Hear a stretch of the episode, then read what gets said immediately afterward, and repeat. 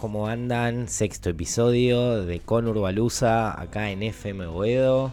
Hola Juli, ¿cómo estás? ¿Cómo estás, Juan? ¿Todo bien? ¿Todo bien? Hola a todos. Hola todas. Eri, ¿cómo estás? En- Sí, Eri. Recuperándote, nuestra amiga, nuestra coequiper que tuvo unos problemas de salud, hoy estaba en una clínica, estuvo preocupándonos, ya seguramente nos está escuchando. Hola Santi, hola Juli, ¿cómo están? ¿Y cómo anda todo nuestro público universalmente enorme del conurbano? Eh, espero que anden bien, estamos acá en FM Boedo, en el Centro Cultural Surco, nos puedes escuchar por YouTube, nos puedes escuchar la plataforma de Spotify, también eh, nos puedes seguir por las redes eh, arroba FM y mm, arroba con. Y estamos acá eh, en este sexto episodio, Tutu, mi amigo, que en realidad yo te digo Juli, pero sos el Tutu. Así es. Eh, Un día contaremos la anécdota. No es el momento. no es el pero- momento. Pero bueno, en este sexto episodio estamos eh, preparados para hablar de la literatura y el conurbano. Eh, tiene que ver con una... A ver, funda- fundamentalmente en esto que desde Conurbalusa siempre proponemos, que es el, una mirada decolonial, psicodélica de nuestro, de nuestro mundo desde el conurbano.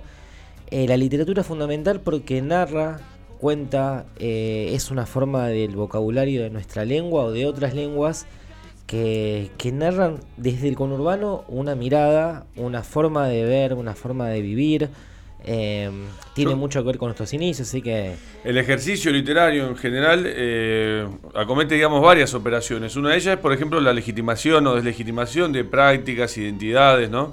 Digamos, es conocido en el revisionismo histórico de la literatura nacional, por ejemplo, cómo Leopoldo Lugones utilizó la figura de gaucho para deslegitimar a, lo- a los extranjeros, al italiano, ¿no? Eugenio Cambaceres hizo en la sangre para hablar de un, de un tano que, que era violento, que maltrataba a la hija de un En- argentino criollo. En ese sentido, con los inicios ahí en Echeverría, digamos, en el matadero, por más que sea barraca, sie- siempre contamos en esa cosa de frontera, que como el centro de Buenos Aires, digamos, eh, detrás de la fábrica, detrás del matadero, digamos, detrás del matadero de Liniers y de Anoa Chicago el, ma- hasta el la matadero que está donde es hoy lo de, Eh. el Parque España, digamos. De todas maneras, yo pensaba tanto en la literatura eh, tradicional gauchesca, ¿no? Que todo el conurbano era población gauchesca, ¿no? Porque, digamos, lo que tenés desde, desde el río de la Plata hasta zona norte eran asentamientos precarios o pequeños cascos, ¿no? Con, con gente viviendo, eh, por ejemplo, el Camino del Rey, que es la avenida fría que pasa por Lomas hoy, tenía ese tipo de... Pero ¿por qué lo digo en la Camino de literatura? las tropas estaba también, estaba el Camino del Rey. Pero Ah, son estaba- caminos tradicionales. No, ¿y por qué digo esto? Porque el Matadero, justamente, que es considerado como el primer cuento nacional, ¿no? que, que como que funda la literatura nacional,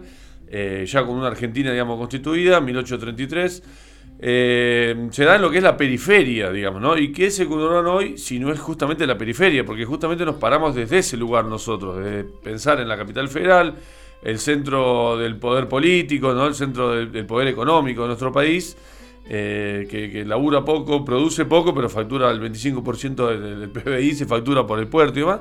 Eso es el centro, ¿no? Y, y la literatura siempre está en los márgenes, tanto la literatura de Borges, de Bioy Casares, ¿no? Después que son dos literaturas canónicas del siglo XX, como la de Esteban Echeverría en ese caso, eh, o Martín Fierro, ¿no? José Hernández, es todo periférico, ¿no? Es toda una, una figura que está muy vinculada con nuestra historia y tradiciones del conurbano. A mí ahí mencionás, empezamos en Echeverría, el otro día hablamos en la columna que, que me abre el programa de acá a la mañana, Bancate ese defecto, sobre Sarmiento, bueno, sobre una mirada, lo que tiene que ver con quizás lo popular, lo gauchesco, la música, digamos. Muchas veces eso estaba por fuera, esto que decís del margen. Y, y en Borges particular, que es una persona que tuvo una relación muy grande con el conurbano, o sea, con Adrogué, con Lomas, con Sí, Wilde, o sea, casa quinta que eh, le hacen homenaje seguido en Adrogué. en Adrogué como que se aprovechó el Borges el Borges Palusa, digamos, los Sí. tours de Borges. Em, tuvo un momento que eso en sus... eh, estamos hablando de década del 20, década del 30. Si lo pensamos a esta década, un momento de mucha crisis política, eh, crisis económica a fines de los años 20, eh, falta de representación porque hubo un golpe. Sí, eh, primero un intento de homicidio y un intento de homicidio ella matar. y luego se hace tuvo un golpe, una instauración de un sistema de un régimen conservador de- que se luego se conoció como la década infame y en el en esa época toda la liturgia de Borges tenía una cuestión con la identidad popular. Nosotros le hemos hecho alguna nota en su momento a Galazo que había hecho un- todo un trabajo sobre esa primera época de Borges y cómo en el 35, que es en, la mitad, digamos, de la década infame, en pleno pacto roca runciman por decirlo de una forma, y en plena crisis económica de Borges, él define una estética europeizante, porque creo que Bioy Casares y Victoria Campo le consiguen eh, para viajar a Europa, y tiene que dejar un poco y empieza a despreciar un poco la estética popular, y, y particularmente en esto de cómo mira el conurbano, de cómo lo aborda, eh, eh, tiene una cuestión de una fauna muy piola, digamos, pero empieza a mostrar que dentro de ese universo que está detrás de, la, lo fabril, eh, hay algo medio opresor. Eh, Borges lo, lo plantea en varias de sus obras, algo más oscuro, algo como que se empieza a transformar y Galazo contaba como una cosa de desprecio hacia lo popular, digamos, que después se, el peronismo lo tomó como bandera, ¿no? Como no voy a leer a Borges porque es gorila, cosa que no recomendamos acá, leamos todo lo que podamos leer, porque aparte, digamos, en eso de los Hay jardines... Mucha literatura rabalera, digamos, de Borges. de- Muchísima. Fascinación por el facón y los guapos, digamos. Y eso es algo que después se va como trasladando de lo que hablamos en la periferia, ¿no?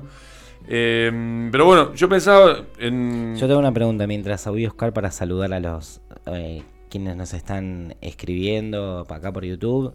Sol nos saluda a los Conurbalosers, somos los re Conurbalosers mal.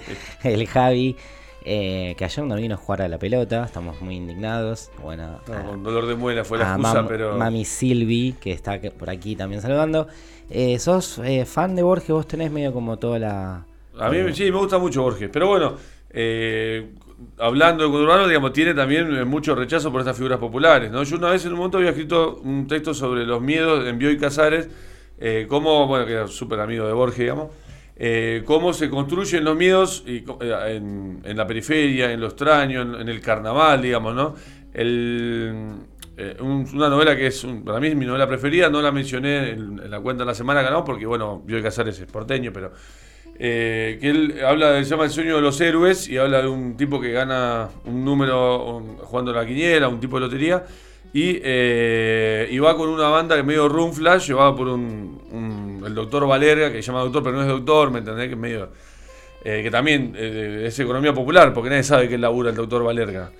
Eh, entonces, bueno, que lo lleva, bueno, nada, de demás, pero hay traición, digamos. Y, y pasan otro, otros cuentos también donde eh, los carnavales, los miedos, las cosas raras, el exotismo siempre es capital para afuera, ¿no? Siempre hay un trayecto, un tramo que, que lo separa. Me acuerdo esa nota, lo había escrito para Barbarie hace como 11 años, una revista cultural que teníamos en ese momento, y, eh, no, y, cómo se construye, pero en general en la literatura, sa- saliendo un poco ¿no? de Borges y de Casario, cuando hablamos de Cortázar y Casa Tomá, que es un cuento que siempre se estudia a nivel medio sobre todo, y se piensa cómo esto, cómo... eh, ¿Cómo fue, digamos, siempre hace una, se hace una analogía, no es que Cortázar lo haya presentado oficialmente así, pero se hace una analogía con la República Argentina y cómo desde afuera venía eso, el aluvión zoológico, como fue nombrado el, el- el peronismo o las masas peronistas, digamos, que fueron a, a poner la pata en Para, la fuente. para situarnos en Cortázar, a ver, eh, nace en Bélgica por una- la embajada, por una cuestión de los padres, pero él vive su infancia en Banfield. Banfield está en Lomas, ahí tú,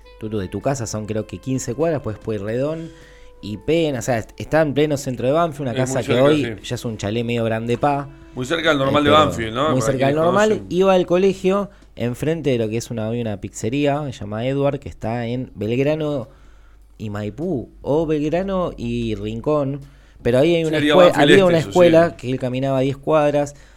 Supuestamente la casa tomada está pensada en una casa de Chivilcoy, supuestamente la influencia, pero eh, Sebrelli, que es un gran antiperonista, digamos, en su, en su trayectoria, él planteaba eso de la casa tomada como una idea de cómo se le iba el peronismo, el conurbano, digamos, lo morocho, lo popular, eh, iba tomando esa gran casa, iba mm, generando dos personas que eran dos hermanos que no que vivían para esa casa y, Y no- Aparte muy porteño, si vos pensás los hermanos, ¿no? Porque Muy porteño, es El una- tipo está medio asustado, quedado, la mina le pide que reaccione, ¿no? Como que una cosa muy de, de- de estar como anquilosados en el privilegio, ¿no? Que es lo que viene a sacar, como saca, Supuestamente se vivía de la renta, porque no, o sea, Claro, eh, otra eh, cosa de porteño, digamos, eh, tradicional. de- del- digamos, de la elite porteña, la para porteña, plantearla por en- términos de lo que plantea Sebrelli, por decir una forma, y cómo esa, ese nau- lo, lo nauseabundo, muy de Cuyo, eso eh, el antropólogo nuestro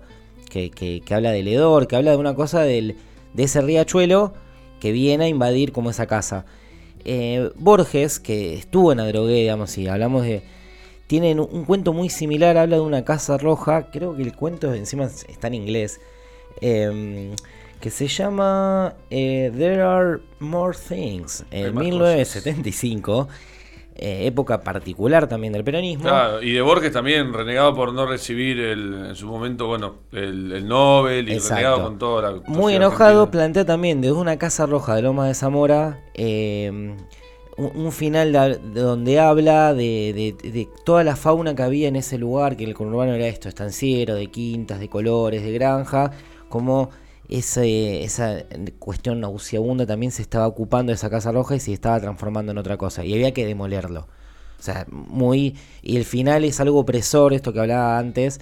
Entonces, como también esa mirada a veces eh, tiene que ver hoy mucho con el conurbano también, de cómo se nos mira, de cómo el mismo conurbano se quiere ver y cómo quiere escapar a veces de esa realidad. Pero bueno, estamos eh, ahora para escuchar un poco alguna música que siempre acompañe. Estamos, Dale, dale, y después quiero recibir a, Leo Yolago. Quiero que recibas a Leo que Eh, queremos recibir, queremos anunciar, va a estar Leo Yola ahora en un rato charlando con nosotros, un gran escritor de Isero Casanova, la ma- matancero, eh, compañero de, de aventuras de un montón de cosas que en el conurbano suceden.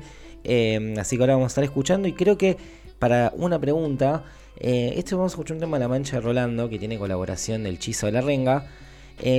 Es un tipo que colaboraba mucho, ¿no? Con bandas de Lander. Chizo tiene un montón de, sí, de colaboraciones, efectivamente. Mataderos, digamos, la frontera de Capital. También ahí viene para acá, viene, graba mucho. Banco mucho Aparte con bandas chicas, parece a veces en recitales de 50 metaleros en Sí, la sí. paternal. Es, Banco esa actitud, así que compañera. Y bueno, vamos a estar escuchando ahora La Mancha. Nos vamos del primer bloque, sexto episodio con Urbalusa por FM Web.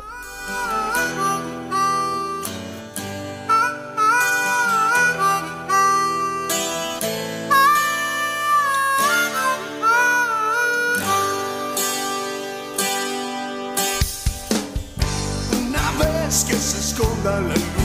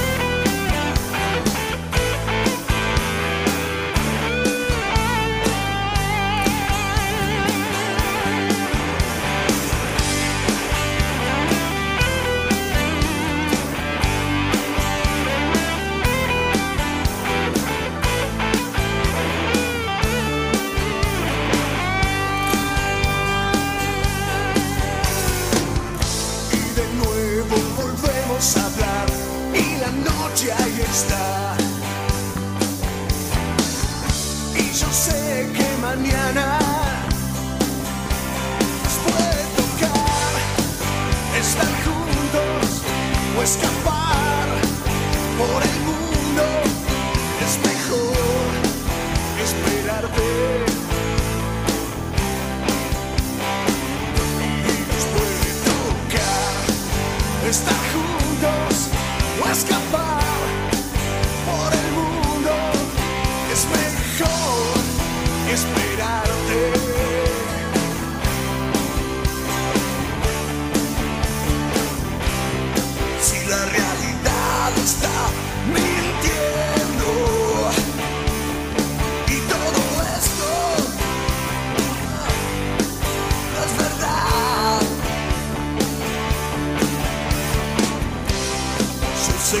que igual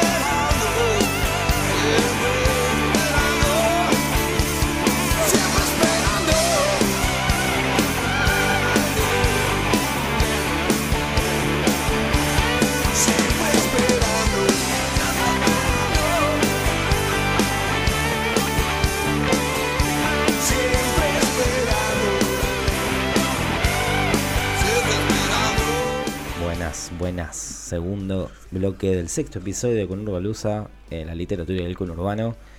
Eh, y ahora vamos a tener, bueno, eh, lo bueno de tener un programa y de tener eh, eh, ganas de hablar del conurbano es que muchas veces nos vamos a poder contactar con gente que admiramos, que, leemos, que nos gusta y, y encima tenemos el placer de poder charlar y ver distintos orígenes, influencias, cosas que nos gusta mucho de este programa.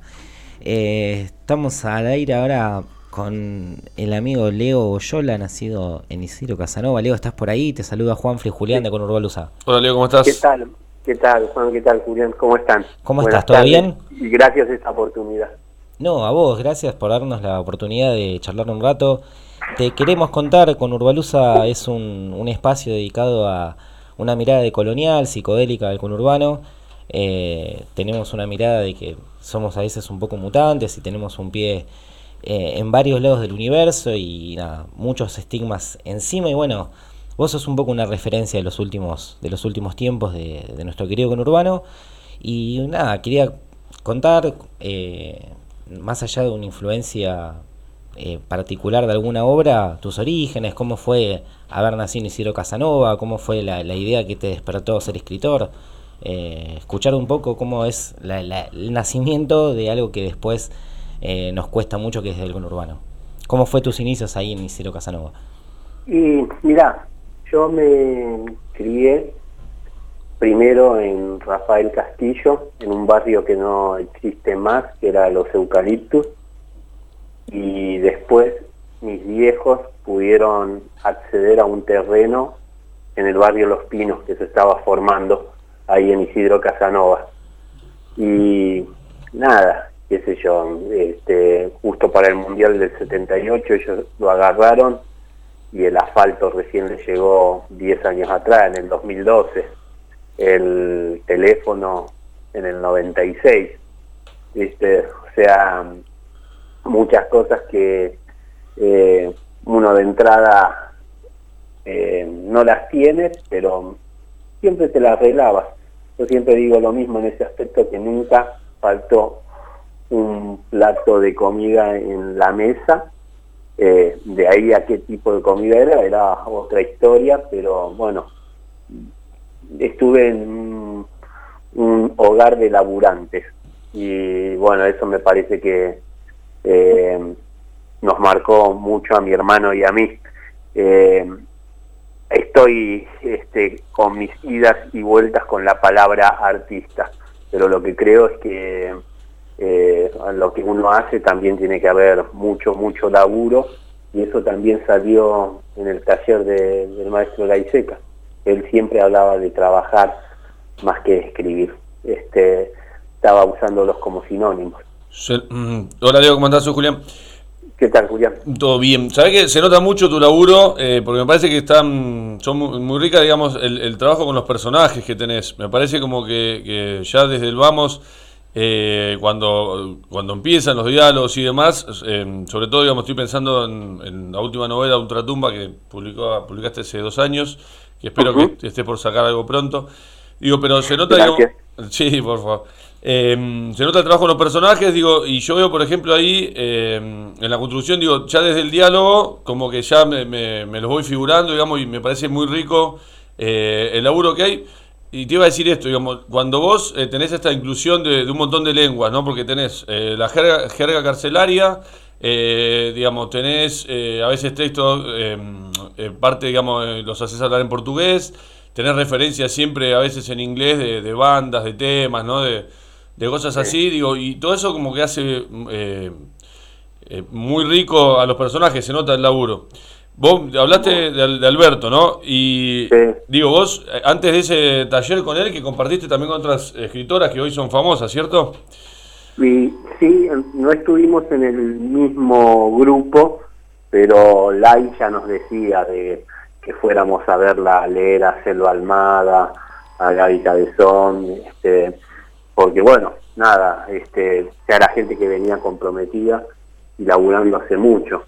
Entonces, este, se empezaron a dar esos cruces y a la vez siempre fue muy lindo en lo del maestro Laiseca, cada ficción que estaba trabajando alguien que fuera muy diferente, no solo entre el resto del grupo, sino a lo que hacía Alberto.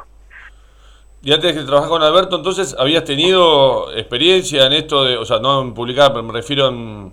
eh, No, en, en escribir ficciones no. Nunca había escrito. Sí, eh, siempre me gustó el cine y había intentado escribir algo sobre cine y eso, pero eh, con esto otro no. Y haber ido al taller de la ISECA, bueno, me cambió la vida, me dio otra vida y yo estoy en este momento hablando con ustedes y estoy donde estoy es gracias a leer y escribir. Ahí vos mencionás el taller, mencionás que antes por ahí la influencia del cine, pero en eso, ¿qué influencia? Porque a nosotros el conurbano nos despierta que es como un personaje, mucho esto que te dice Juli, eh, la geografía del lugar, quiénes son, eh, esto, de, eh, una cuestión media mutante de, de obras y de, de superhéroes que se transforman en otra cosa, digamos. ¿Cómo, qué, qué influencia tuviste, digamos, qué influencia tenés de- en ese sentido? Si crees, aparte, que desde La Matanza, eh, particularmente, es el lugar más poblado de Argentina en términos de. Es, el- es un, una- un mapa en sí mismo, digamos, es un mundo en sí mismo. Eh, ¿Qué influencias de ahí te, van, te fueron surgiendo? ¿Qué influencias tenés hoy para, para inspirarte en lo que estás haciendo? Y la, la sube, la tarjeta sube. ¿Qué querés que te diga? En su momento eran lo que salieran los pasajes, en el tren, en el colectivo, todo, pero me parece que eso también nos define qué tipo de escritores somos. Y uno sigue en contacto, este, por más que no vive allá, mis viejos todavía están allá, todavía está mi hermano, ¿Cómo está el barrio hoy? Vos decís que llegó el asfalto en este sentido, que hace 10 años estamos en una especie de crisis eh, y donde se nota particularmente en el conurbano. ¿Cómo está el barrio hoy? Vos volvés, no sos Ah, turista. y- y lo el barrio siempre fue resistencia y algo, algo empezaban a, a levantar la cabeza, pero bueno, a nivel mundial el tema de la pandemia volteó todo. Y para mí fue muy fuerte volver al barrio, pero sobre todo volver al oeste y notar los efectos de lo que fue el COVID-19 a nivel economía, a Locales nivel cerrados, bares cerrados, ese sentido. de- totalmente eso todo, pero la cantidad de eh, gente en la calle, este, mucha, mucha, mucha pobreza y bueno, eso la verdad que eh, nada, es muy, muy duro, muy, muy duro. Y en eso entonces, si tu influencia la sube y hoy estás viendo esto, en proyectos futuros, ¿qué, qué te está llevando eso? Porque si ya los mundos oníricos que nos No, ha presentás... representado el, el Parisien, digamos, y un montón de modismos que yo, que yo veo en tu personaje que, que siento que está bien representado, que podría ser cualquiera de mis amigos, ¿me entendés? De zona oeste o acá de Loma, porque eh, bueno, yo soy de Loma Zamora, ¿viste? Pero bueno, tengo amigos que son también hinchas de, de la fragata y son de allá. Y digo, como lo veo, ¿viste? Y me, me copa eh, sentir que podés, digamos, que lograste representarlo bien. Eh, y bueno, bueno, con- lo interrumpía Juan, pero iría de este sentido la pregunta, digamos, ho- hoy estás laburando con algo vinculado con esto que ves ahora, con la pandemia y, y cómo se encontró el país después de este freno. Eh, mirá, yo creo que todo lo que tiene que ver con la realidad, nosotros para hacerlo ficción necesitamos un delay, necesitamos un, un tiempo hasta poder este, alejarnos de lo que fue eh, real y poder moldearlo de acuerdo a lo que pida la historia. Eh, yo en este momento no podría escribir sobre esto porque todavía siento que estoy saliendo en lo personal, que estamos saliendo todo y cómo lo estamos viendo. En un par de años se va a eh, poder naturalizar de, de otra forma. Eh, tuve la suerte el martes de que me eh, llevara un amigo que me regaló por mi cumpleaños eh, eh, la entrada para ir a ver a Billy Idol. Y Y feliz la cumpleaños, última vez que yo, gracias, la otra vez, la última vez que yo había estado en el en el Luna Par había sido para darme la primera dosis de la vacuna y había sido tan triste estar ahí que habíamos ido a ver otras cosas antes todo y había una contradicción, ¿no? Porque por un lado uno decía este estamos con esperanza, estamos cerca de algo. Eh, y por otro, daba tristeza lo que estaba ahí e incluso el panorama en ese momento de cómo era viajar y todo y lo vacío que estaba la ciudad. Y ahora volver al, al recital. En un momento ahí en Carlos Pellegrini se bajó mucha gente y después todo lo que quedamos en el vagón, todos íbamos para el recital. ¿Viste? Darte cuenta de eso, salir, emerger en corrientes y que todo toda la gente estuviera yendo para allá, la gente que vendía cerveza, la gente que vendía remeras, vinchas, este, todo el folclore ese, y entrar en el estadio que estuviera hasta las manos y que nadie tuviera barbijo, sentir el calor de la gente, sentir la transpiración, volver a sentir eso sin tener miedo, este, fue glorioso, ¿viste? Entonces me parece que de a poco vamos eh, viendo esas cosas y bueno, después las haremos ficciones. Eso. A mí me parece eso interesante del... Vos ahí planteabas una, una cuestión de volver a cierta normalidad, aunque sea de mierda, pero volver a lo que conocíamos.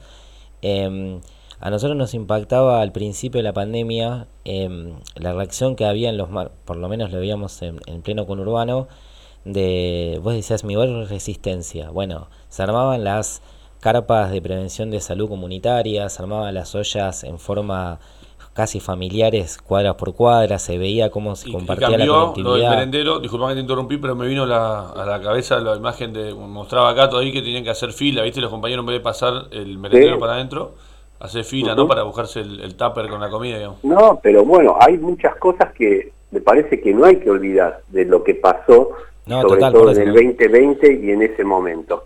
O sea, el Jesse Jane y Skylat este, con camas, porque desbordaba el Parisien, albergues transitorios en Morón, porque desbordaba el hospital de Morón de, de gente, y previo a la vacuna y previo a todo lo que pasó ahí, la mayoría de, de los muertos que hubo en el AMBA este, eran del conurbano. Eran todos del conurbano, ¿por qué? Porque no, no se podía hacer un aislamiento estricto en ciertos lugares. El virus tuvo esa circulación previo a tener este, la vacuna y previo a que mutara en las otras dos variantes que eran más débiles. Entonces, eh, para mí es importante no olvidarse de eso, contarlo y también estás contando ahí algo desde lo social, que no me gusta pensar cuando escribís este, que estés tirando un mensaje o lo que sea, pero sin olvidar, y sin olvidar esas diferencias. Por eso te digo, nosotros somos escritores de SUBE, no, no tenemos un programa de literatura que se llama este, Te voy a llevar en mi sidecar. ¿Qué carajo es un sidecar? ¿Me entendés? Vos sabés que es el 242, que es el Sarmiento, lo que sea.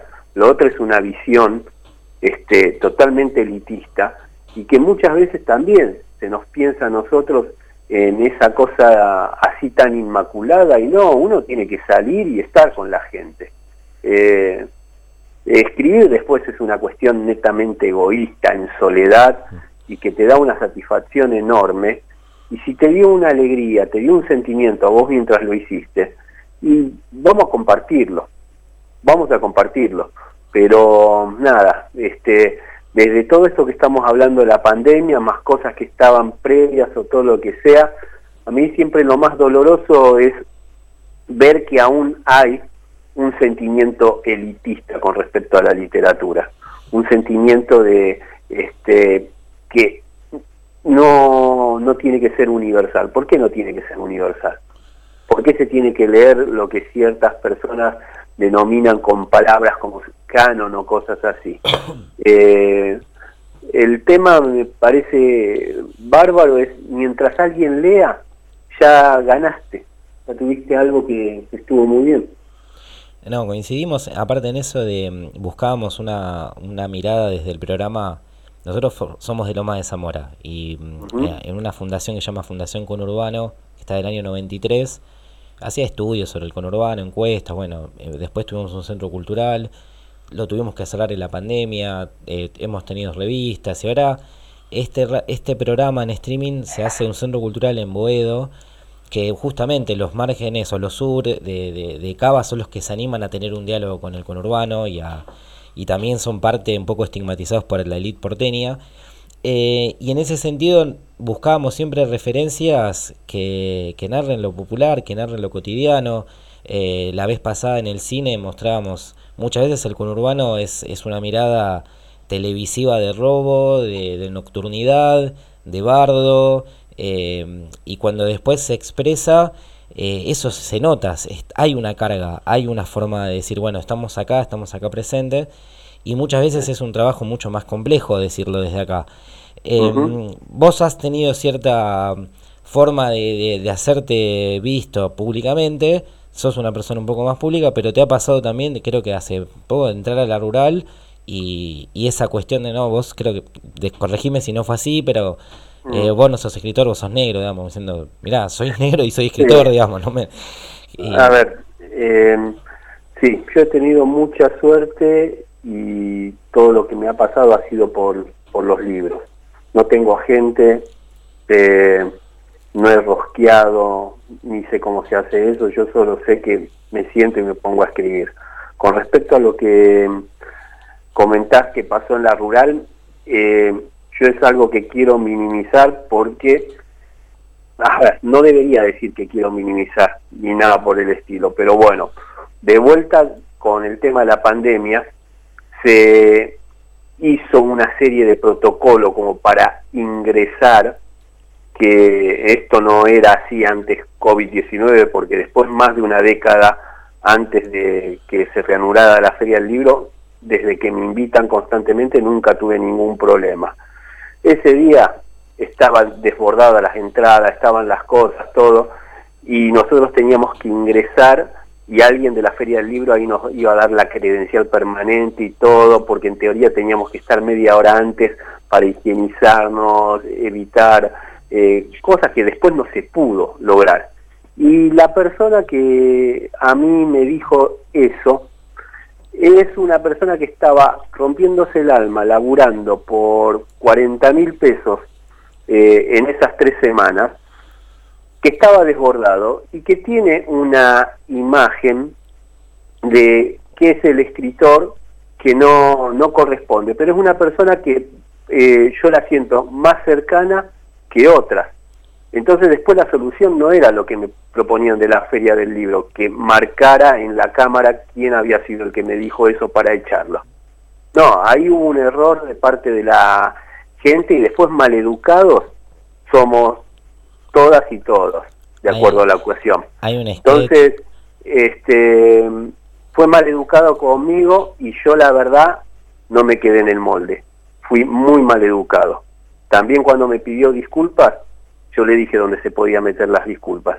Entonces, eh, todo lo que fue el rum rum con respecto a la prensa y todo, eh, me pareció... eh, busca clics, no digamos, buscar solamente- polémica. Sí, sí, sí, sí, sí, y de algo que no debería de haberse hecho mayor. Entonces, a ningún medio le, le quise dar entrevista o todo, porque también me daba bronca de ciertos lugares que es nunca, Nunca llamaron para algo, nunca llamaron por una cosa y sí por esto porque quieren el quilombo. Y ese quilombo este, terminaba con un puesto de trabajo de una persona que ya le estaban pagando mal. Claro, Eh. Hay un sketch. Tuvo- eh, tuvo- sí, No, hay un sketch de un pibe que hace YouTube que se llama Tipazo. Eh, lo que acabas de decir habla de un... Porque vos te estás poniendo en el lugar de un laburante, que todos nos podemos equivocar, eh, y más allá de que esto que podemos sufrir cotidianamente, o hubo particularmente esto una cuestión de estigma del conurbano, eh, te haces cargo que también te podrías haber ido al carajo y aún así entendés que el tipo está tercerizado, está pasado de mambo para que los cuatro dueños de la sociedad rural se sigan llenando de guita a costa de laburantes. O sea que, digamos, por lo menos está buenísimo aparte hasta que lo aclares, porque cuando lo habíamos visto, habíamos pensado, ¿qué título busca clic? Porque a Leo le puedes hacer notas, podés hablar de mil cosas eh, antes Sí. de hablar de esto. Aparte, eh, pero bueno, buenísimo que lo aclares. Y ahí, eh, esto es una cuestión más íntima. Acá hacemos algunos compañeros unos cursos de geopolítica y es verdad que tenés un tatuaje de la matanza. sí, Acá. lo tengo en el, en el brazo derecho. ¿A qué se debe? Eh. Eh, ¿Cómo, o sea, querés es tipo medio superhéroe, una forma de, de mostrar tu pertenencia? ¿Cómo nació eso? Eh, hacía rato que me quería tatuar la matanza, no me daba tatuármela en toda la espalda, porque para que se note bien el mapa tenía que ser así. Exacto.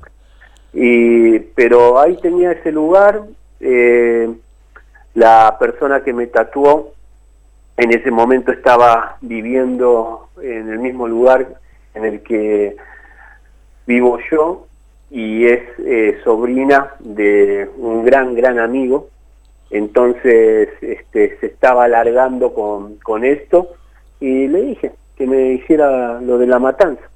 Así que, este, nada, eh, eh, No todo el mundo se tatúa su, digamos, y más una cuestión de, no es que es muy común que voy a tatuar un barrio del conurbano, sino que aparte creo que eso es una, por lo menos a nosotros la matanza es como una cuestión, a veces se hace como un chiste esa cosa de, de súper conurbano, pero nos llamaba la atención eso de tener como los colores tuyos en, impregnados en, en una forma geográfica, un mapa que, que aparte demuestra eso, los, los bordes, los límites y... Yo quería, quería preguntarte, Leo, también, antes de que pasemos a hablar de lo que estás haciendo y demás, para, para enterarnos un poquito y traer novedades, eh, acerca de, de esto, digamos, vos mezclás un montón de géneros, ¿no? Tenés estilo policial, eh, negro, eh, western, que te gusta mucho, ¿no? Y sabemos que, Sí. lamento mucho el, el duelo que estás pasando, pero le pusiste el nombre de, de un director de cine, ¿no? a mi gato, sí. A tu San gato. Peckinpah. De western eh, y pensaba bueno en el, en- en el realismo también digo eh, después pensaba realismo en realidad eh, toda literatura intenta ser realista no porque digo vos ahí en el, último digamos cuando empiezan a caer los zombies viste o bueno con eh, con. Kryptonite los superhéroes y demás o bueno el diálogo con la muerte eh, pero digo empieza em, se me vino a la cabeza uno siempre trata de ser realista así que no es una pregunta para hacer eh, porque digamos que es el realismo no pero digo en el fondo digo este manejo de, de los de, de los géneros, digo que decía que manejas muchos géneros, hay varios que, que tematizan la violencia, ¿no? Porque de algún modo, digamos, un western no puede ser un western sin violencia, tampoco un... Eh, bueno, yo- y, y yo lo que decía es que eh, lo que pensaba en realidad, pensando en tu obra, es que más allá de que tematices la violencia, digo, hoy hablamos de estigmas y de, y de prejuicios, digamos, que tiene el conurbano, a mí me gusta que, que también puedas tematizar otras cosas, digamos, que no sea lo único, ¿no? Que, que dentro de, por ejemplo, la cárcel pueda existir el amor, eh, dentro de la sospecha pueda existir la fraternidad, en otro, dentro de... digo, me gusta también que, que hagas eso digo, y, y sobre tematizar la violencia, ¿no? Quería preguntarte, digamos. Eh, Mira, yo me considero un escritor de géneros literarios. Entonces, es como si te dijera, juego al piqui voley. El Piqui voley Claro. ya sabe cómo son las reglas, ¿viste? Sí, sí. Sí. Y dentro de las reglas es que tanto las podés estirar, que tanto lo podés llevar para poder hacer tu juego. En eso, con gente que ha estudiado mucho un género como el policial, hablan que el policial es el híbrido por excelencia y el que es más eh, capaz de absorber el resto de otros géneros. Vos si te pones a pensar, no hay una película por lo general o incluso una novela de ciencia ficción pura y dura, porque las más populares son policiales que tienen sus toques de ciencia ficción. es cierto, la estructura de Terminator, de Blade Runner, es una búsqueda, una persecución. Tal cual, pero pensar incluso Minority Report, cómo adaptan a Philip K. Dick y los llevan, eh, la paranoia lo llevan más hacia un hecho policial, e incluso el protagonista, cómo deciden retratarlo, tiene una adicción y también mostrarle una doble moral en cuanto a eso, pero su conducta intachable en lo que eh, tiene que ver con la ley. Este, entonces, volviendo a lo que vos me preguntabas, yo lo que pienso es, bueno, dentro de el policial, bárbaro, yo hago policiales, pero le voy a tratar de meter alguna cuota. La última ultratumba era, bueno, justo eso, la literatura zombie, las películas zombie, todo eso, ¿no? Eh, y dentro de eso, ¿qué era lo que me interesaba a mí, de ese género? Que, que tiene que ver justamente con lo social. Con el zombie no negociás, y el zombie este, tampoco tiene una razón. El zombie eh, se vuelve visceral, se vuelve algo que no se controla. Es una fuerza inaudita, eh, antinatural. Eh, el tema es, ante la sobrevivencia, cómo saca lo peor de lo peor en el que todavía no se convirtió y el que lucha, quienes luchan para no terminar siendo zombies, ni devorados, ni pasar hacia- ese estado.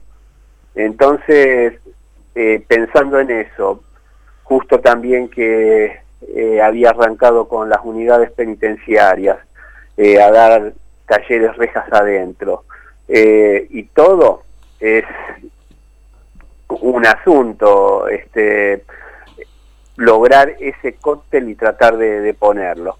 De hecho la novela cuando salió y también en medio de la pandemia justo eh, en medio de fake news de que iban a liberar a A los presos por el gente tema del privada de su libertad y gente indignada quemando barbijos, protestando por esto y hablando sin saber.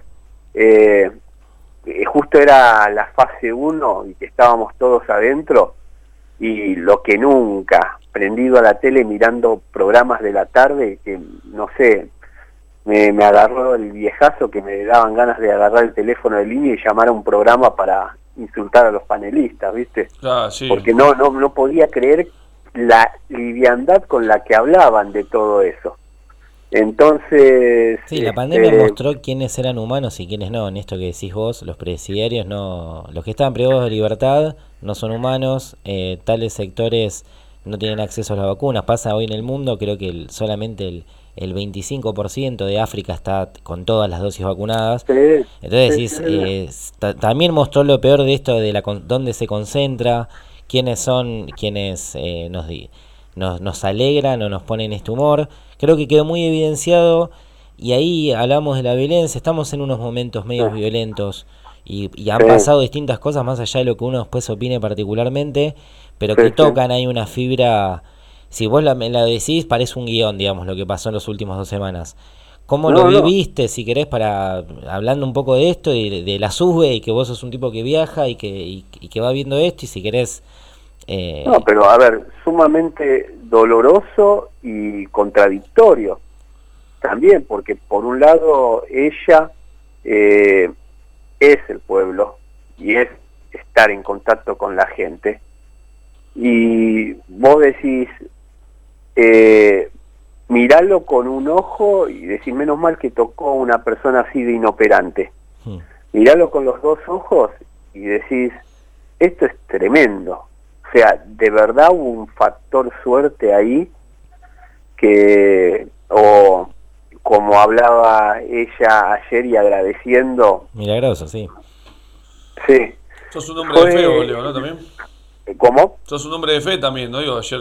Sí, Dios sí, sí, tengo mis idas y venidas con la idea de Dios, pero creo en los santos populares porque primero fueron hombres y creo que hay gente que emana algo que, nada, eh, es para eh, destacar. No, no, no es la palabra por ahí exacta, pero eh, me, me parece que está bien. ¿Y cómo lo canaliza cada uno eso, no?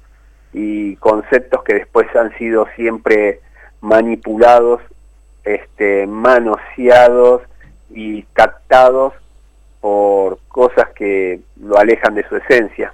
Eh, me considero un hombre de fe, no un hombre religioso. Este, eh, en eso me gusta una canción de Sting que se llama Si perdiera la fe en vos, que dice que nunca vio un milagro de la ciencia, ni una solución militar, ni algo que haya rezado alguien de cualquier iglesia que no terminara en algo peor, que no pasara de una bendición a una maldición. Y bueno, Claro, nada, Nunca había un milagro tiempo gratuito. tiempo pasa ahí. Sí. Leo, ¿qué, está, eh, ¿qué estás trabajando ahora? ¿Qué, ¿Qué vas a publicar este año, el año que viene o algo con el cine? Mira, el, fue un año bastante particular porque necesitábamos todo volver y volver a, a laburar sobre todo de lo nuestro. Entonces fue un año en el que al principio me había amigado con la idea de, de no escribir y de agarrar todos los laburos que estaban saliendo y estoy contento desde ese lado de respirar un poquito en lo económico, pero me hizo mal eh, este asunto de no haber escrito algo mío.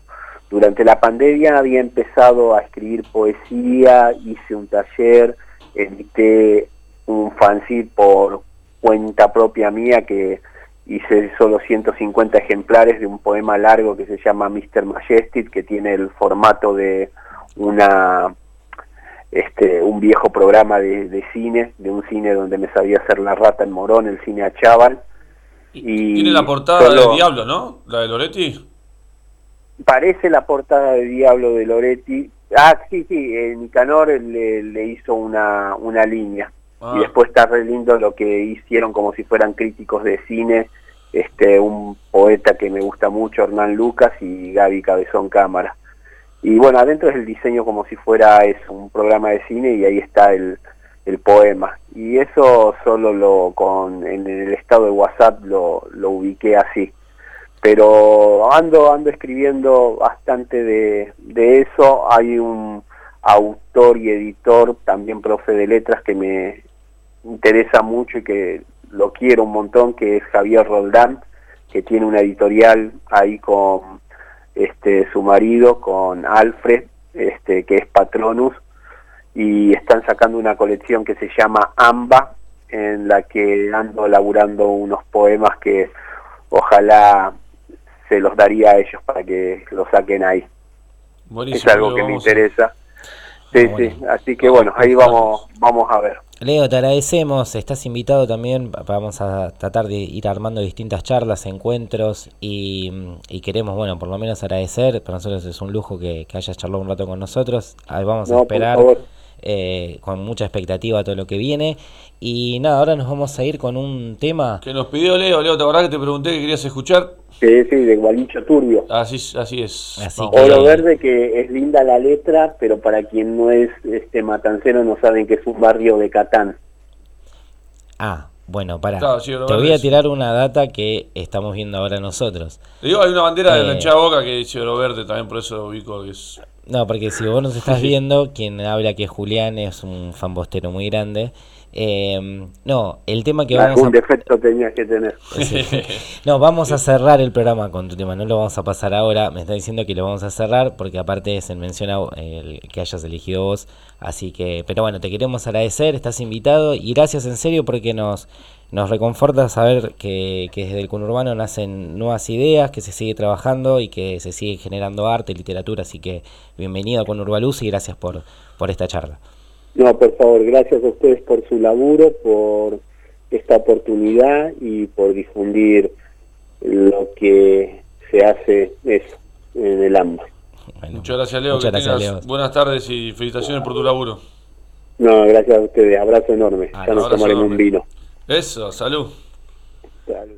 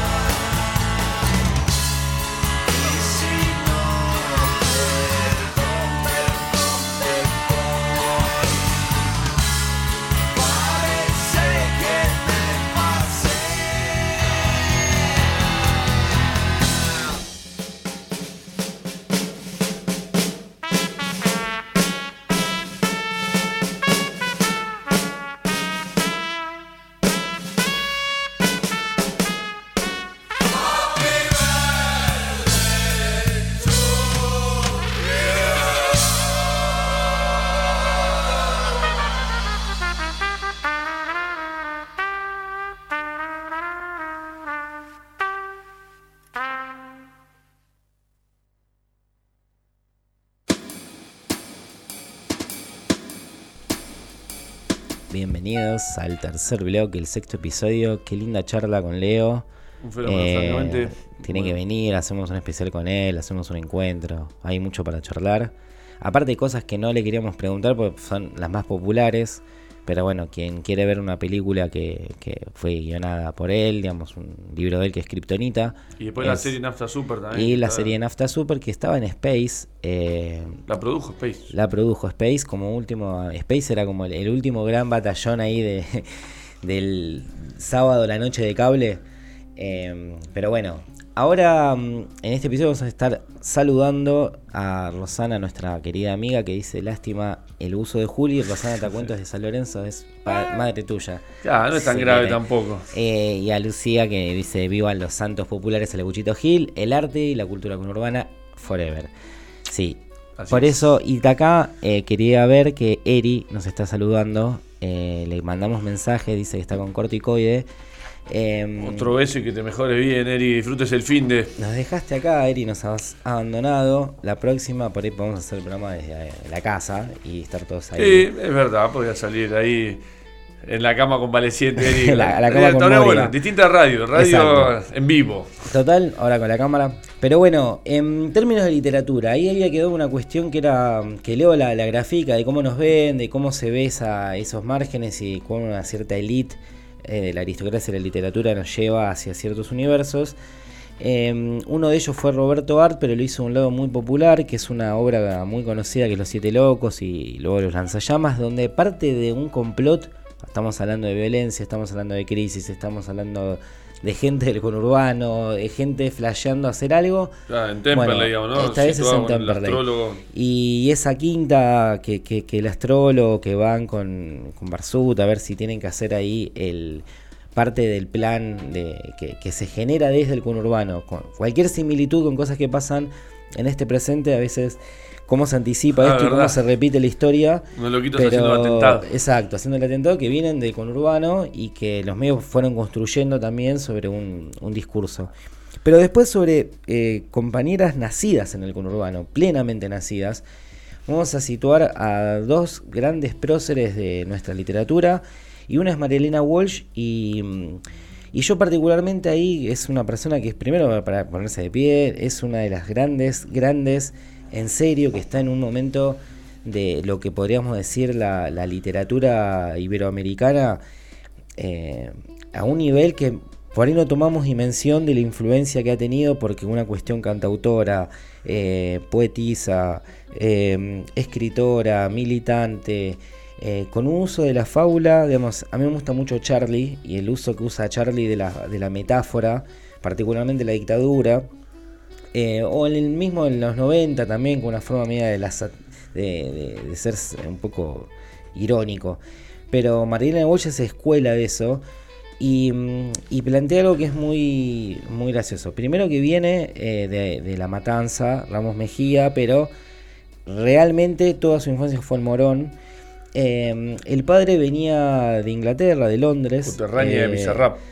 Coterránea de Bizarrap. El padre era de Londres y trabajaba en los New Western Train. Que Tiene, tiene una literatura muy british, digamos, el estilo Total, este de, Lewis Carroll. eh, de Alicia en el País de las Maravillas, vamos, de, de tomar ahí una influencia. Eh, los New Western Train, así, eh, quiere decir ferrocarril oeste, los, los ferrocarriles del oeste.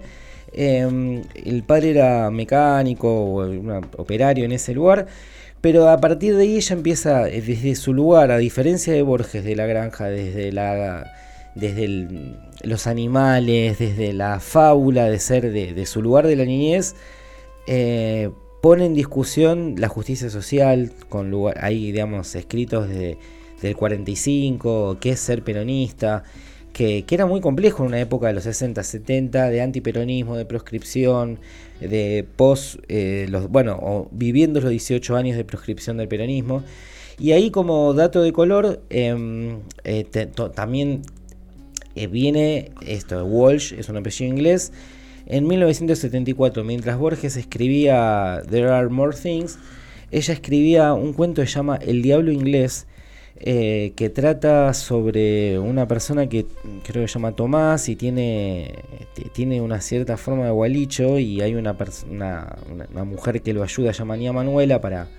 Pero el tema es que el diablo aparece en forma corporal de rojo con unos ojos eh, rubios en una noche de 1806 y por eso se llama el diablo inglés, hace referencia eh, una mirada completamente anti-pirata, digamos, Anticolonialista. eh, anticolonialista, que a veces cuando hablamos es una influencia muy concreta desde la fábula, teniendo que el diablo es inglés y llegó a Argentina en 1806. O sea, como un lugar fundacional. eh, entonces la digo, primera invasión. la primera invasión, digo, eso por ahí no está visto desde el lugar de Mariana Walsh y se la reconoce por Manuelita. Claro, y la literatura más infantil. Exacto, pero se ocultó todo ese lado de, de- de- de fuerza política y de fuerza de, argentinidad y desde el conurbano. ¿Sabés? Otra, yo sé que vas a hablar después de otra compañera de Zona Sur. Eh, Pero sí, porque si no me equivoco, Pizarnik es zona sur. O estoy, Sí, de Avellaneda. Por eso. Avellaneda. No, pero te iba a decir, otra gran escritora, excelente escritora que fue docente en la Universidad de Loma de Zamora y en otras, eh, pero nació en Moreno, igual que Mariana Walsh, y más o menos por la misma época, es Eve Ward. Es una gran escritora, tiene unos cuentos fantásticos. eh, no, porque, no porque sean de fantasía, digamos, sino por el- el- la- lo bien escrito que están, digamos. Muchas veces son lugares más, eh, más tradicionales, más de costumbre, eh, pero siempre tiene una cierta inquietud el cuento, ¿no? Siempre te lleva a un lugar. eh, para mí es una, una gran escritora, eh, que también la perdimos hace algunos años. eh, pero, pero bueno, eh, ella es de Moreno también. No, bueno, es interesante esto, traer como eh, ciertas cosas que están olvidadas o ciertas cosas que siguen pasando hoy. Hoy hablábamos de lo de los siete locos y lo del atentado a Cristina.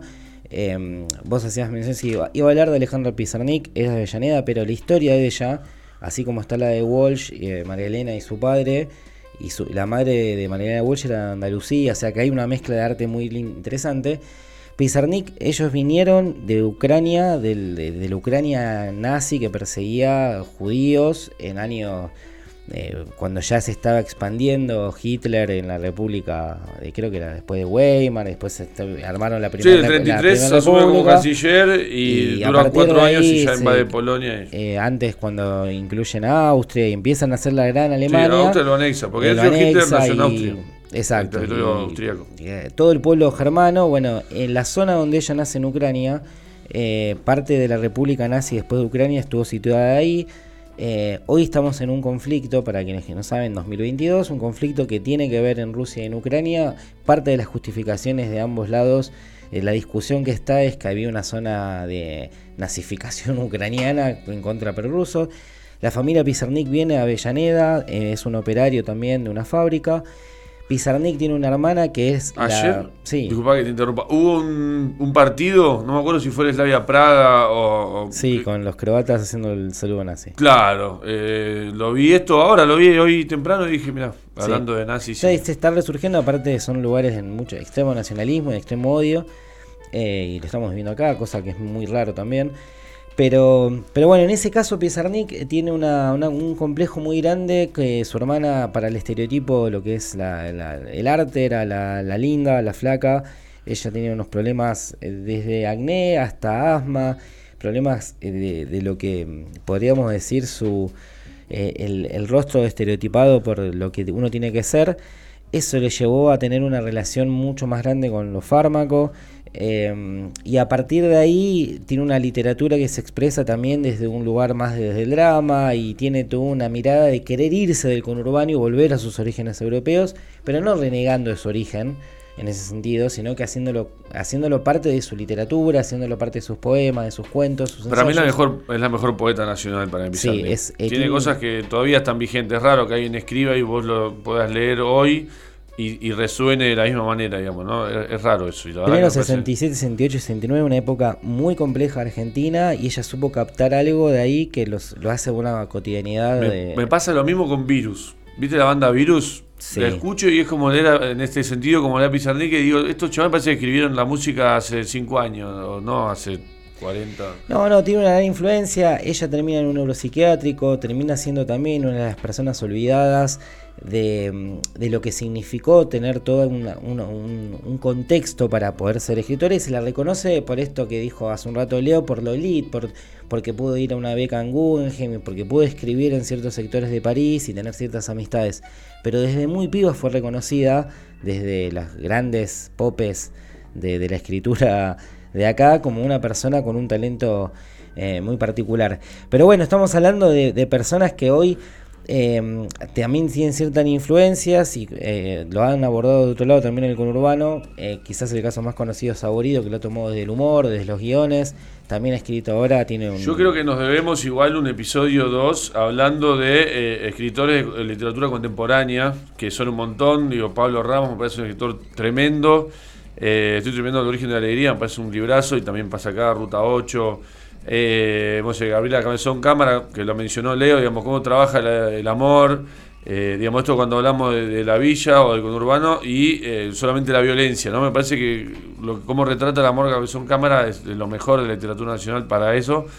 Eh, Y bueno, tenemos un, mo- un montón de escritores. Yo, eh, Sebastián Vega, que Washington Cucurto, que eh, está, fue de todo, fue repositor en el día y es un poeta, ta- un gran poeta también. Eh, Yo acá tenía anotado a um, Cristian Alarcón porque dentro de lo que fueron las historias de nuestras redes sociales habían compartido, bueno, distintos eh, libros. Algunos no son del conurbano, sino compañeros del conurbano que leen también esa lectura. un excelente cronista. Eh, bueno, estaba eh, entre las historias de- del conurbano desaborido, estaba Usted puede sanar su vida, que no es del conurbano, sino que es para autoayuda conurbanense, La venganza de la vaca, eh, estaba Pensamiento y Cultura, que es Agustín de la Riega, ese lo puse yo en realidad.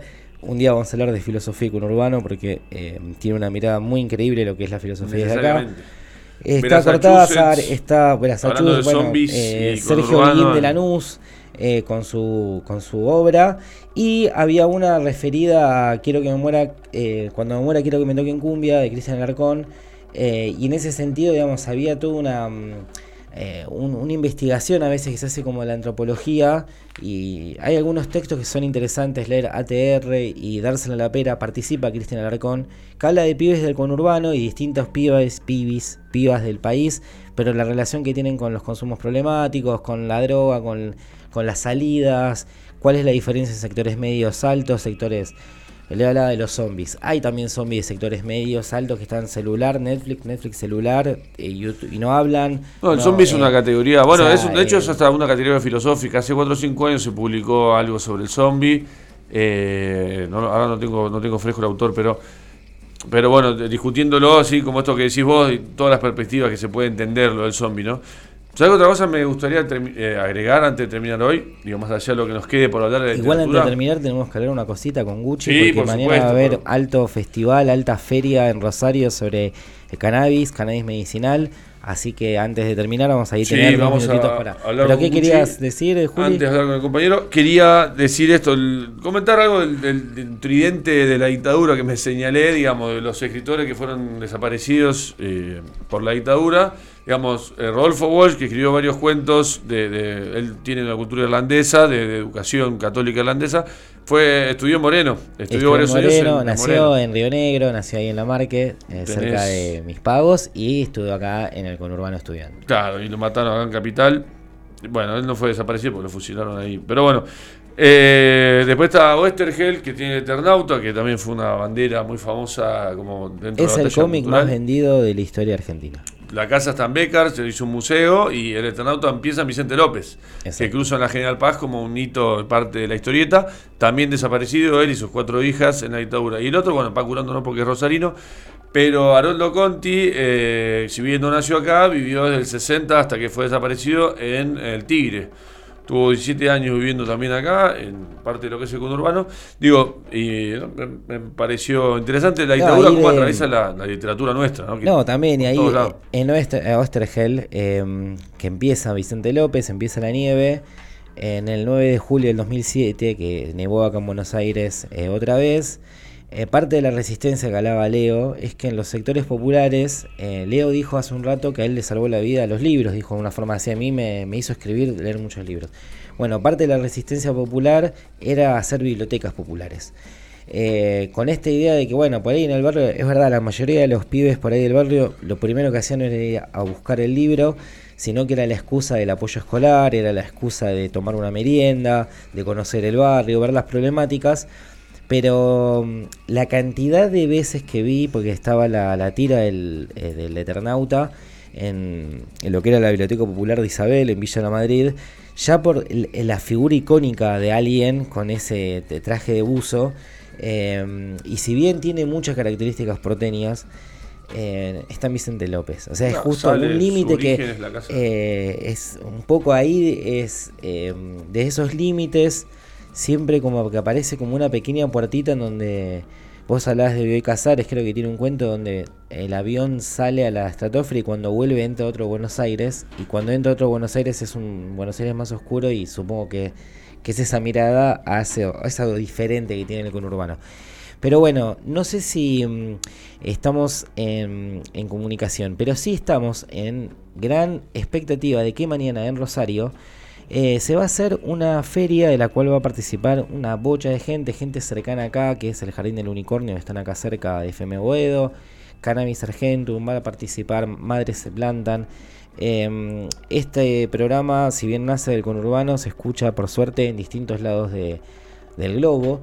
Y, mm, y nada, poder difundir hace dos meses en una eh, plaza de Rosario unos pibes por estar vendiendo brownies eh, terminaron presos. Bueno, mañana en uno de los galpones, eh, que espero que no haya humo, señor Baggio, el dueño de Baggio, deje de prender fuego medio entre ríos, enfrente de, Rosario.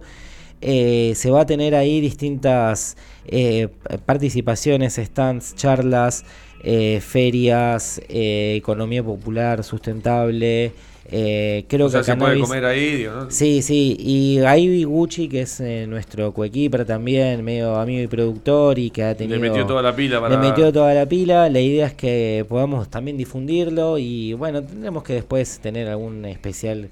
Bueno, ¿vas a eh, Rosario mañana? Estamos viendo eso, estamos en, en esas tratativas. Eh, pero sí nos parece bueno que estos lugares, eh, esto que habíamos dicho en programas anteriores, crezcan todos los lugares eh, que se animen a decir algo diferente, sean del conurbano o no. Eh, necesitamos de una red que se pueda volver a expresar de, en otro sentido y un poco por eso la literatura nos trae esto porque mm, el escribir no es una no es una cuestión fácil para nuestro pueblo ha tenido que alfabetizarse hoy por más que haya educación pública el acceso, el presupuesto en distintos lugares, las cuestiones edilicias, el fomento. Está que inalcanzable igual la, la Es- lectura hoy. es Vale muy 3 mil pesos un libro editorial de las masivas, digamos. Eh, aparte al mismo tiempo incentivar a que haya más expresiones escritas, eh, digamos, veo que hay distintos municipios que están incentivando estos cursos eh, o concursos de, de escritores para que, pero terminan siempre en sectores medios, eh, por eso capaz el ejemplo de Leo, para los que son de Lomas, para graficarlo, Leo sería, si es de Isidro Casanova, sería de Villa Albertina, sería de Cuartel Noveno, en Lomas de Zamora.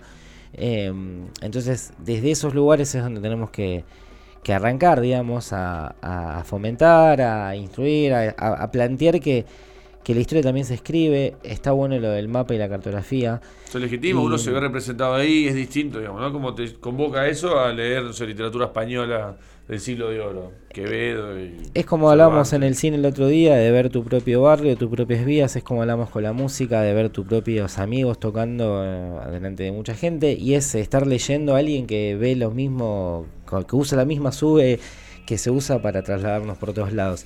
Em, con esto de lo de Marilena Walsh nos queda el diablo inglés de decir, pensar que tenemos que hacer un capítulo del Reino Unido con Urbalusa. eh, en algún momento, Vamos porque por más ahora con lo de la reina, el vago de, de Rey Carlos y toda esa movida. Le costó más que a- creo que le costó menos que a Macri pedir un franco, ¿no? Que tuvo cuatro días y ya pidió un franco. total, eh, tipo vago total. Pero mm, si hablamos de, de gente que sí trabaja no de vagos, estamos hablando de Uchi porque estábamos hablando de la feria que estábamos haciendo eh, mención acá en Rosario. Eh, Gucci Quilmenio, por ser una forma, nuestro conurbano Rosario. Estamos conectados ahora con los compañeros. ¿Estás acá al aire, Qué Gucci bien, querido? Gucci. Creo que estoy, ¿se escucha? Sí. Perfectamente, estás acá con Urbalusa. Bien, estoy contento, estoy estrenando el micrófono. ¿Cómo estás? Ahí estrenando, había fotos que tenías un micrófono nuevo preparado para la ocasión. Micrófono y consola. bien. Bueno, llévalo mañana a la feria. Contanos cómo viene la feria mañana. Primero, qué va a haber, qué se, qué, qué- qué va, por qué vamos a ocupar la calle. Es, es una. Bueno, es la primera feria de Rosario, o sea, desde ese lugar hay cierta expectativa porque va a estar buena. ¿Cómo le va, compañero? Buenas tardes. ¿Cómo anda? Va, habrá 20 stands exponiendo, eh, sobre todo tiene un perfil más académico, pero también vinculado a lo social, a la defensa de los derechos humanos, a la intervención de entidades este, estatales, referentes de distintas este, ámbitos que tienen hoy, que acompañan al desarrollo del cannabis. Entonces, eso por un lado, y después, por supuesto, se desarrollarán paneles con este, temáticas de todo tipo, desde cultivo, que eso será una charla abierta, vamos a hablar de, como dijimos antes, de defensa de los derechos humanos, impactos del provisionismo, vamos a hablar sobre cannabinoides, fitocannabinoides, sobre el impacto farmacológico del cannabis en el cuerpo, los beneficios terapéuticos, este, eh, una charla también sobre el alcance industrial del cannabis, teniendo en cuenta lo, ¿Te das cuenta, Juli, que La en Rosario siempre sale de Fito? Fito cannabinoides. Es verdad, Es- exactamente. Siempre se mete a Fito a un lado. Lo para todos lados, en el bolsillo. si fuera Buenos Aires sería Charlie Terapeuta. Claro, un charla terapéutico. Pero, mm, y vinculado a eso, ¿cómo ves el hecho de, de que hay tanto humo dando vuelta? ¿Va a afectar mañana? No son ustedes los del humo, ¿no? Eh, bueno, nosotros somos los del humo bueno. Exacto, El humo, el humo compañero. Este, y es, una, es un problema severo el del humo. ¿eh? Por estos días, eh, más allá de algunas exposiciones este, equivocadas que, que he visto de algunos legisladores y legisladoras, eh, la verdad que la estamos pasando feo. Es incómodo salir a la calle, si no puedes abrir una ventana. eh, y ahora ya amanecimos directamente con cenizas. Tenemos cenizas sobre los autos, sobre el aire que respiramos. La verdad que la estamos pasando difícil de verdad eh, y de una forma innecesaria, por supuesto, generada por el egoísmo El costo del capitalismo que lo pagan los vecinos, ¿no? Lo pagan los vecinos Rosario. Como siempre, como siempre, lo, lo pagan los vecinos en este caso y vecina que nos toca en Rosario, pero le puede pasar a cualquiera, ¿no? Porque los costos del capitalismo los pagan los de abajo. Bueno, pero mañana va a haber otro humo, un humo compañero, un humo verde eh, y un humo que va a ser cooperativo, porque creo que mañana va a estar también una, se- por lo menos se va a hacer público que ya la, la cooperativa Canay Sargento, un Gucci, ya tiene papeles, está todo encaminado, así que que- Argentum viene funcionando de una manera óptima. Tengo un gallo atravesado que no se va a ir. sí, lo vimos. lo- Este, pero bueno, más allá de, lo que se atraviesa en el camino, eh, tenemos eh, un desarrollo importante, estamos bien acompañados eh, también, pero por suerte eh, tendremos un stand en el cual vamos a hablar un poco sobre los beneficios del cannabis y por supuesto dar a conocer todas nuestras producciones vinculadas al aceite de cannabis, a, las tinturas, a las cremas para uso múltiple, cremas para los dolores, crema para la piel, crema este, gel para estimulación sexual, gel para los dolores. Ok, ya sabemos, ya sabemos que vamos a sortear el programa que viene, Uchi, así que mañana nos vas a tener allá, ya sabemos qué te vamos a sacar para el programa que viene, ya lo dijiste todo con eso del Nos estímulo, vamos a convertir en- Eh. en los podcasts durante cinco minutos. Exacto. Pero hoy tratamos sobre literatura y, y conurbano, eh, como antes de cerrar, eh, ¿a vos la literatura y el conurbano te ha influido en algo, querido amigo? Y bueno, yo este, haciendo honor al bloque, bueno, yo soy lector de, Cabezón Cámara, de Gabriela Cabezón Cámara, eh, soy lector de- también de la este, literatura conurbana.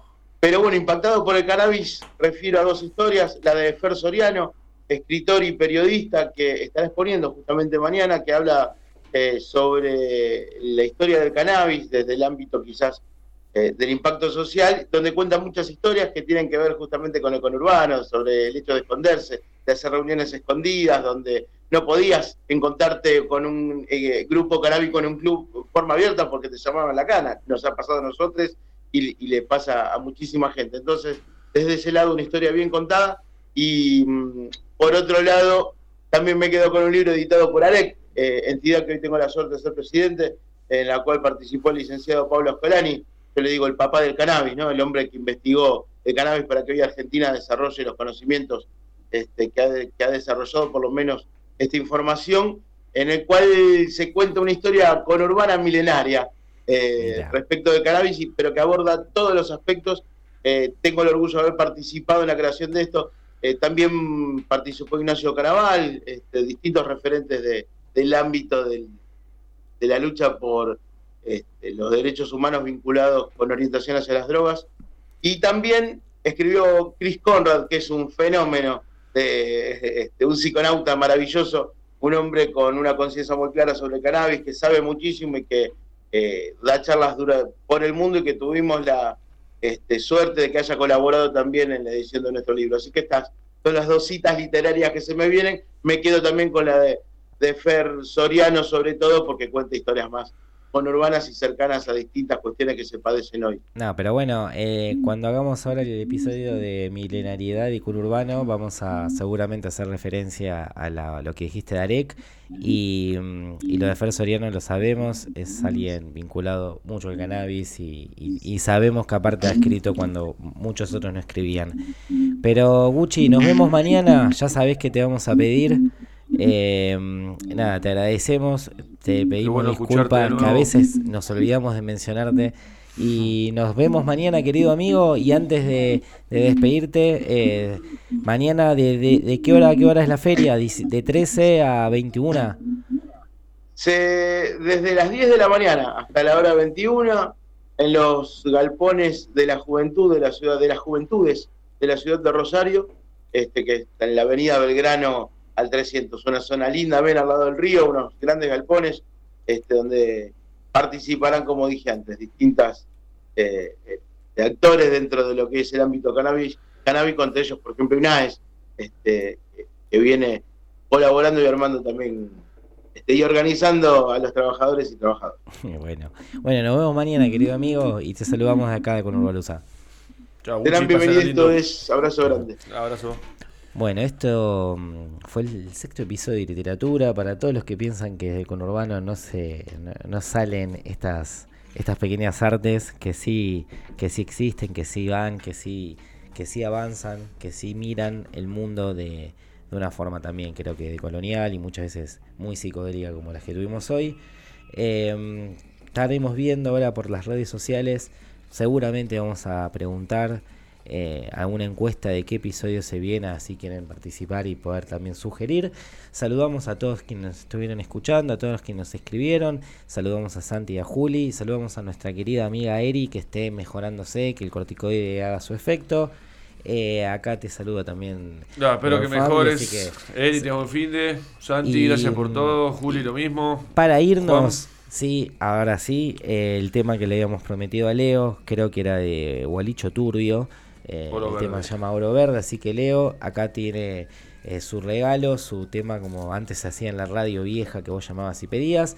Esto fue el sexto episodio con Urbalusa, nos vemos, los queremos mucho, hasta luego.